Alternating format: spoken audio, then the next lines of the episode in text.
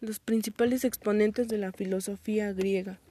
Sócrates, Platón, Aristóteles, Descartes y Manuel Kant.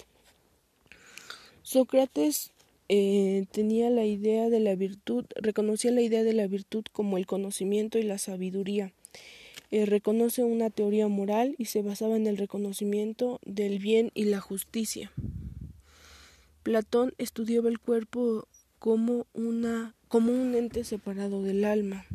Creía que el cuerpo tenía un era el cuerpo y el alma estaba separado de él.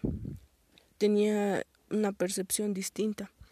Eh, Aristóteles estudiaba la lógica metafísica, la ética, la filosofía, la política, la psicología, la ética y las divisiones de la filosofía.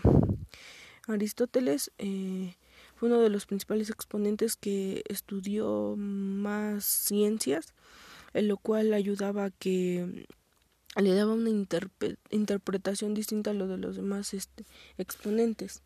Eh, Descartes estudiaba o se basaba en la verdad absoluta, el cual decía que la verdad absoluta se encontraba en la mente eh, y tenía que tenía una idea de Dios y el reconocimiento del pensamiento racional y el cálculo.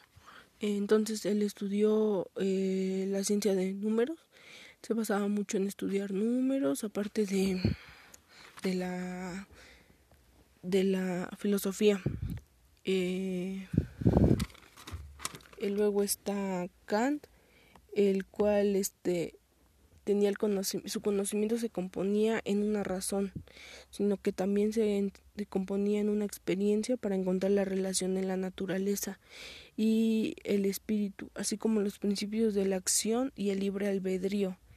Eh, Kant decía que, que el espíritu era distinto a la naturaleza, eran dos entes diferentes y la acción y el, libre albedrío es lo que una persona supone en este caso eh, la acción es lo que se hace y el libre albedrío es lo que uno piensa o cómo lo interpreta y la experiencia es de lo que se vive, la razón de una experiencia es de lo que tú ya viviste para interpretarlo, así como el espíritu.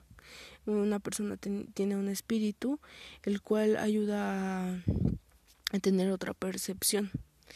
Y bueno, eh, la pregunta es que si la filosofía es una ciencia. En este caso, si la filosofía es una ciencia porque de ella es la esencia que da la explicación de las cosas.